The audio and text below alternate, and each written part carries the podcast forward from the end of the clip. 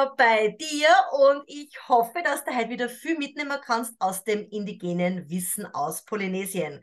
Bei mir zu Gast ist die Christine Weingärtner. Aloha, liebe Christine. Bitte sei so lieb und stell dich selber mal kurz vor bei unseren Zuhörerinnen. Sehr gerne. Mahalo. Aloha an unsere Zuhörerinnen. Ja, mein Name ist Christine Weingärtner und vor, ich würde sagen, ein paar Wochen, wenigen Wochen, Tagen hätte ich mich noch anders vorgestellt als Coach, Berater äh, für ambitionierte junge Frauen und ich sehe es mittlerweile total anders. Also ich sehe mich als erfahrene Frau, die einfach ihr, ihr Wissen weitergibt, die Frauen Mut machen möchte, für sich zu gehen, als Frau zu gehen, ihre Träume zu verwirklichen, sich da nicht aufhalten zu lassen und ähm, ja einfach, ich möchte mich gar nicht als Mentorin oder Coachin sehen, sondern als jemand, mit dem man einfach auch eine gute Zeit haben kann, während man sich mit interessanten Themen beschäftigt. Das klingt doch gut, oder? Ich bin total begeistert. Ja, gut, ja, das stimmt. Gell? Es ist natürlich auch diese Coaching-World draußen, gell? Ah, aber ja. gut, das ist jetzt nicht das Thema von unserem Podcast, aber sehr schön, ja. ja. Erfahrene Frauen und genauso ist es auch in der indigenen Welt, gell?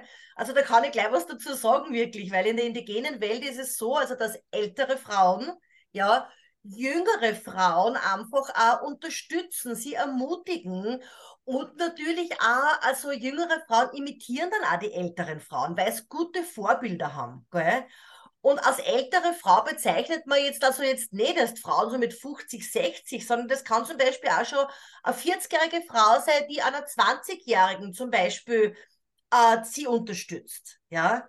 Und das mhm. ist also ein gegenseitiger Respekt, weil es ist zum Beispiel ja immer also in der modernen Welt erwarten die älteren Frauen oder die älteren Menschen immer, dass sie von den Jüngeren respektiert werden. Aber wenn wir ältere Frauen zum Beispiel ja jetzt nicht die Jüngeren respek äh, respektieren, was sollten sie denn dann imitieren? Ja, mhm. also dann werden sie das nicht imitieren, dass sie auch Respekt sagen. Also das war jetzt so ein ganz ein gutes Stichwort. Ich habe also gar nicht deine Fragen jetzt, Christine. Aber das hat mir gleich einen guten Einstieg jetzt gegeben. Gell? Also das finde ich ja. ganz toll, was du machst. Ja, wir haben ja schon öfter darüber gesprochen, dass du ja. wirklich junge Frauen, also die ihrem Business auch unterstützt und so ja. weiter. Und dass das auch ermutigst und du bist ja sozial sehr engagiert, gell? Und, ja. und mhm. also wenn da wenn irgendwelche eine junge Frau zuhört, die sich mit ihrem Business beschäftigt, dann meldet sich auf jeden Fall bei der Christine. Sehr gerne. Gut, Christine, du hast ein paar Fragen mitgebracht. Genau, heute geht es um Fragen. Ja, sehr gut. Also, man sich ja vorstellen kann, so als Coach, ne, wenn man sich viel mit, mit sich selbst und, und so der Entwicklung beschäftigt. Also, wir haben ja auch gerade in der modernen Welt suchen wir ja ständig nach Antworten, ja, auf unsere Fragen. Warum komme ich nicht weiter? Warum ist der und der so? Warum passiert mir das? und so weiter und so fort. Und ich muss mich da auch noch an so eine Kindersendung aus, aus, ja, aus meiner Kindheit erinnern, die Sesamstraße. ich weiß nicht, ob die noch jemand kennt. ja, kenne ich natürlich auch. Äh, da gab es dieses Wer, wie, was, der, die, das, wieso, weshalb, warum. Wer nicht fragt, bleibt dumm. So. Da musste ich mich dann auch dran erinnern, ne? also wie man dann auch schon durch Werbung und ne, auch in der Kindheit schon geprägt wird. Du musst immer irgendwie auch gute Fragen stellen. Und jetzt habe ich mich natürlich gefragt, wie ist das denn so bei indigenen Frauen? Haben die auch so diese persönlichen Fragen oder ja, mit welchen Fragen beschäftigen sich so, so indigene Frauen und wie finden sie ihre Antworten dazu? Mhm. Das ist sehr interessant, weil ähm, indigene Frauen beschäftigen sie nicht mit dem, mit dem, was sie moderne Frauen beschäftigen. Warum? ja, ich meine, klar, ja. Äh, aber warum? Ja, weil du musst dir vorstellen, also indigene Frauen, die wachsen frei auf. Denen wird von klar auf gesagt, hey, you are the queen of the world. Aber nicht nur jetzt vom eigenen Vater, sondern von den ganzen Männern. Und die werden schon wertgeschätzt, sie wachsen wertschätzend auf. Also die sind nie mit dem Patriarchat zum Beispiel in Verbindung kommen, ja.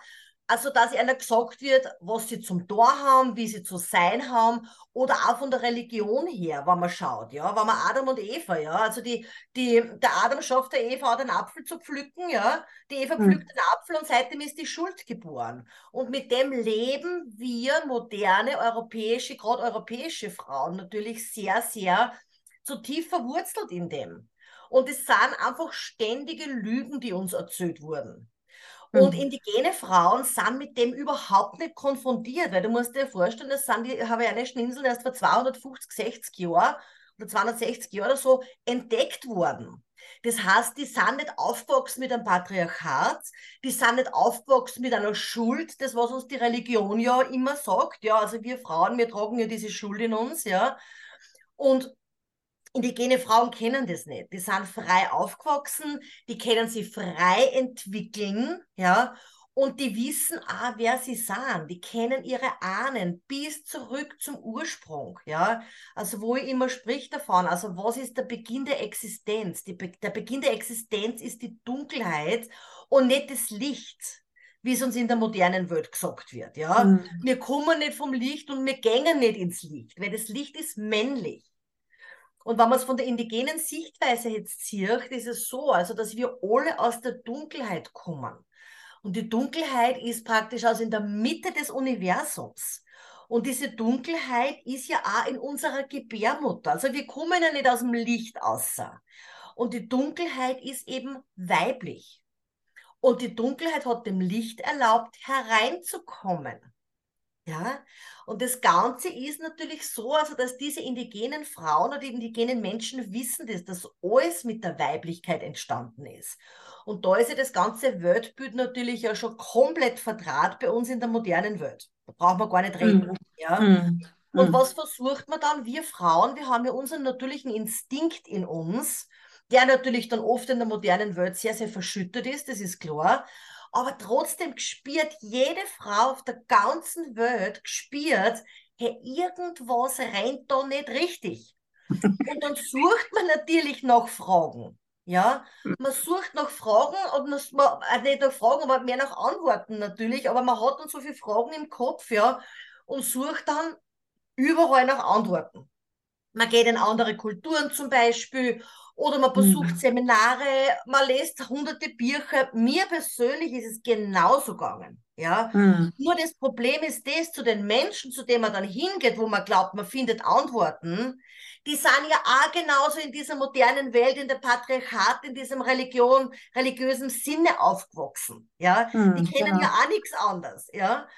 Und was zu ähm, Kinder können sich in der indigenen Welt wirklich frei entwickeln. Und da brauchen sie dann nichts suchen, weil die haben alles schon in Erna.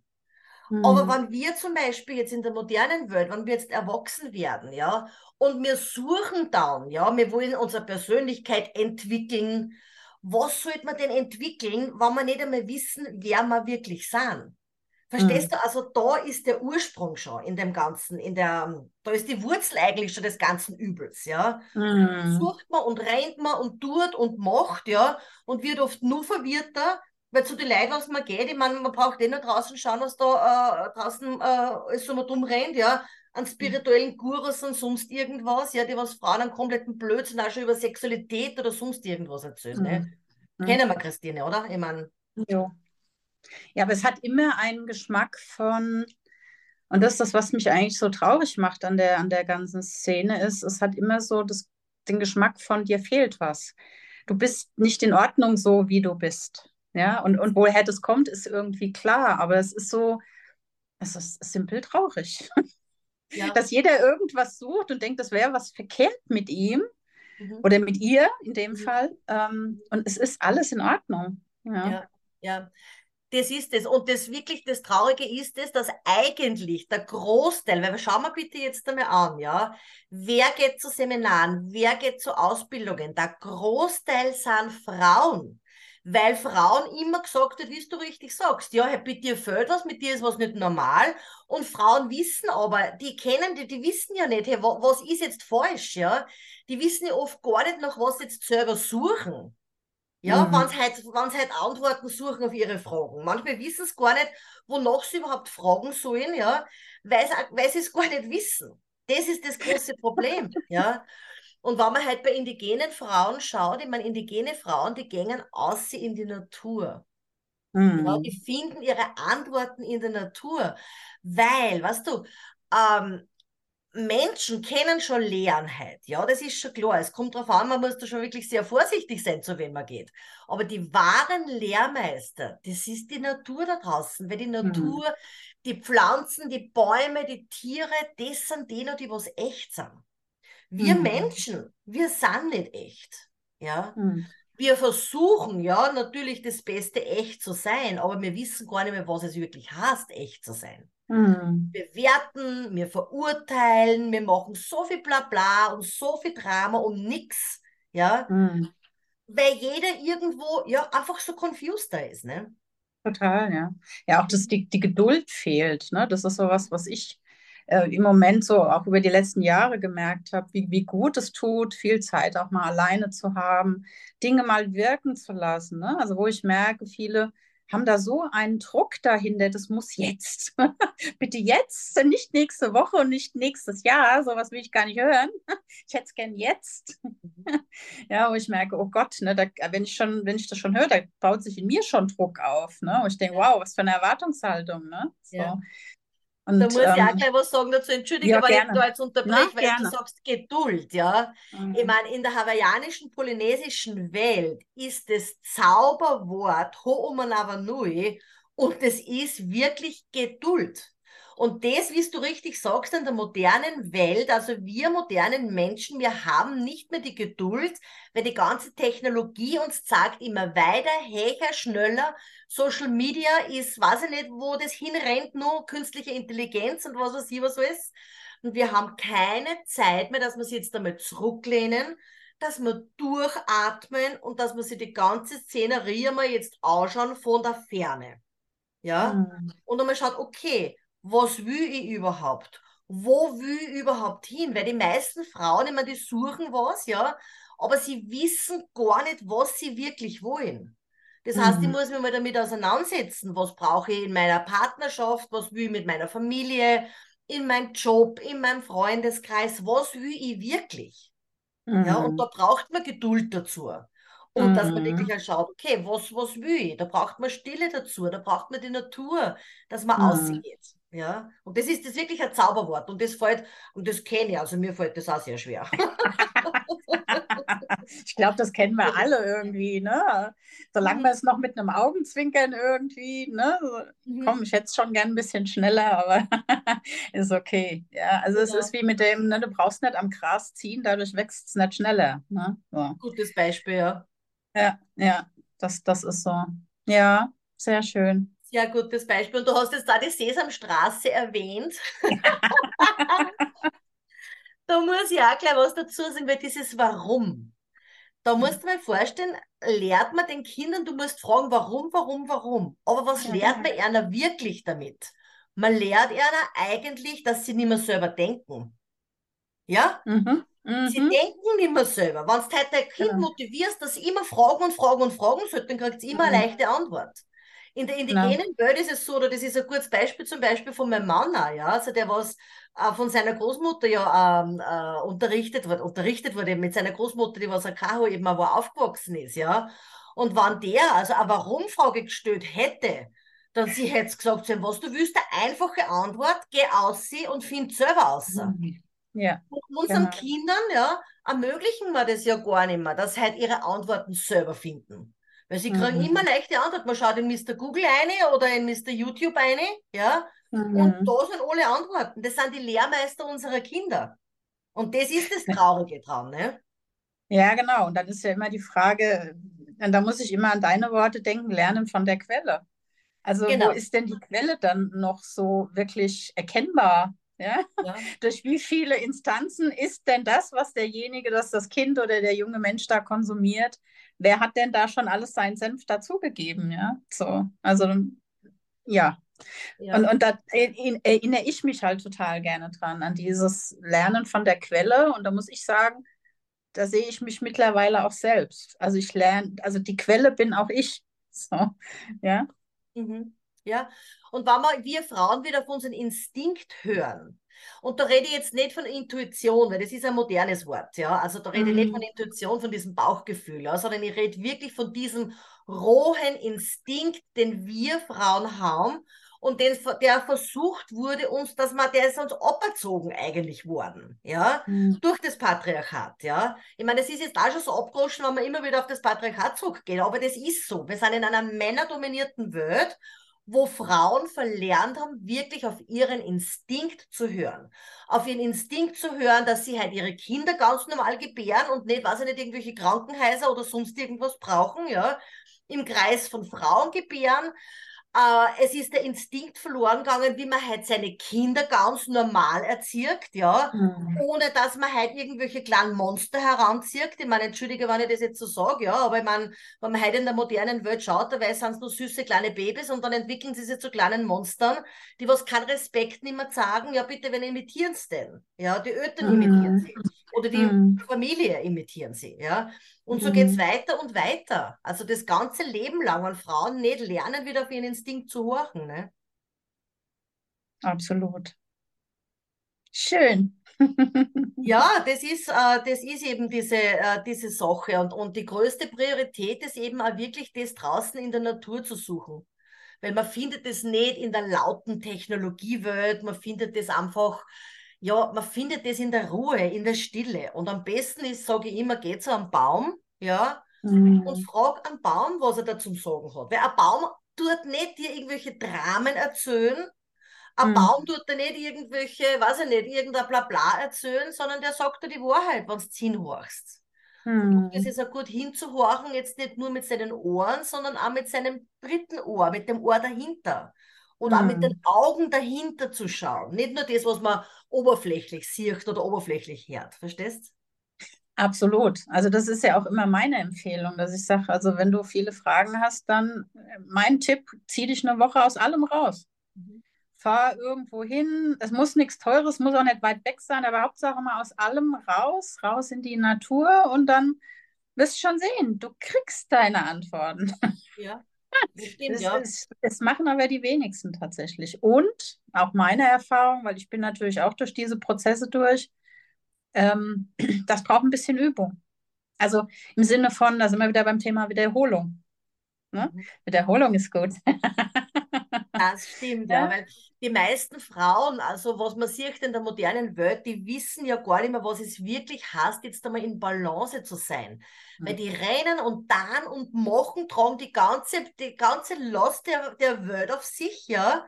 Mhm. Weil was war in der Corona-Zeit zum Beispiel? Die Frauen mhm. haben das Ganze am Rennen gehalten. Diese ganzen Belastungen, was den Frauen, was die Frauen ausgesetzt sind, ja.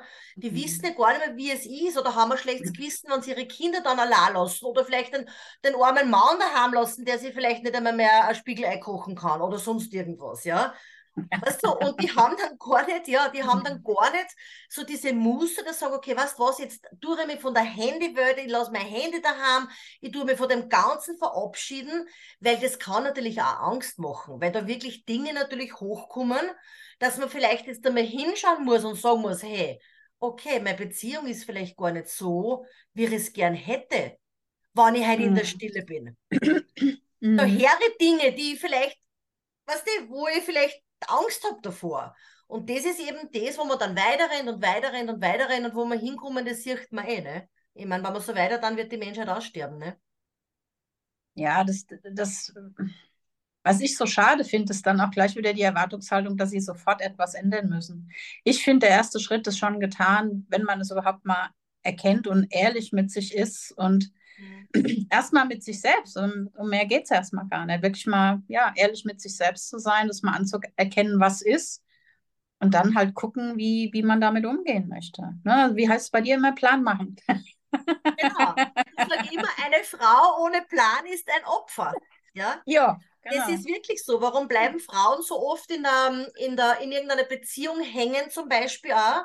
Weil sie sich keinen finanziellen Plan machen. Ja? Und das ist immer das, die größte Hürde, was ich aus meiner 30-jährigen Arbeit oder über 30 Jahren, wo ich mit Frauen arbeite, immer wieder sehe. Das ist die größte Hürde, weil sie Frauen keinen finanziellen Plan machen. Und darum stecken mhm. sie in Beziehungen fest, ja, wo es gar nicht mehr sein wollen. Und das würden indigene Frauen nicht machen. Indigene Frauen tun das, was sie wollen und was ihnen gut tut. Die gehen mhm. diese Schritte, was zum Gehen haben, ja, und schauen, dass sie immer ein Leben auch in Balance führen. Mhm. Und dass draußen nicht irgendwen fragen, sondern dass sie eben draußen in der Natur fragen. Und in ja, dem Aloha halt sind. Und da haben wir ja, da möchte ich mal nur ein bisschen überleiten, weil wir machen ja einen anderen Podcast, ein anderes Interview noch ein bisschen später mal, gell, Christine, über Aloha. Ja. Mhm. Was es wirklich bedeutet, ja, Aloha zu leben. Weil Aloha wird ja sehr viel ähm, ja, mit Hallo oder als Begrüßung oder als Liebe oder sonst irgendwas. Aber wie indigene Frauen wirklich in Aloha leben und wie Aloha die Welt retten kann, sage ich mal, das Überleben sichern kann, das werden wir in einem anderen Podcast einmal noch besprechen, Christine, gell? Da freue ich mich schon drauf, ja. Ja, sehr gut. Aber um das jetzt nur kurz abzuschließen, möchte ich einfach wirklich sagen, was indigene Frauen machen, ist nicht, dass das nach außen wo irgendwo suchen, sondern dass sie auf ihren Instinkt horchen. Und das, liebe Zuhörerin, das ist auch was, das, was ich da wirklich, wirklich ans Herz lege. Du selber hast alles in dir. Du bist perfekt, ja. Du musst nicht heilen, du musst dich nicht heilen, weil du bist heil. Du bist eine Frau und drum bist du heil. Und lass davon niemand irgendwas anders einreden. Ja, du bist perfekt so, wie du bist, weil du Frau bist. also das, die Abschlussworte dazu zu dem Thema. Liebe Christine, sag herzlichen Dank für deine Zeit und deine Frage, die du mitgebracht hast. Und liebe Zuhörerin, bis zum nächsten Mal, wo wir vielleicht nicht beim nächsten Podcast, aber in ein paar Folgen wahrscheinlich über Aloha sprechen werden. Christine, herzlichen Dank. Mahalo. Und ein herzliches Aloha über die Regenbogenbrücke aus Maui zu dir. Aloha.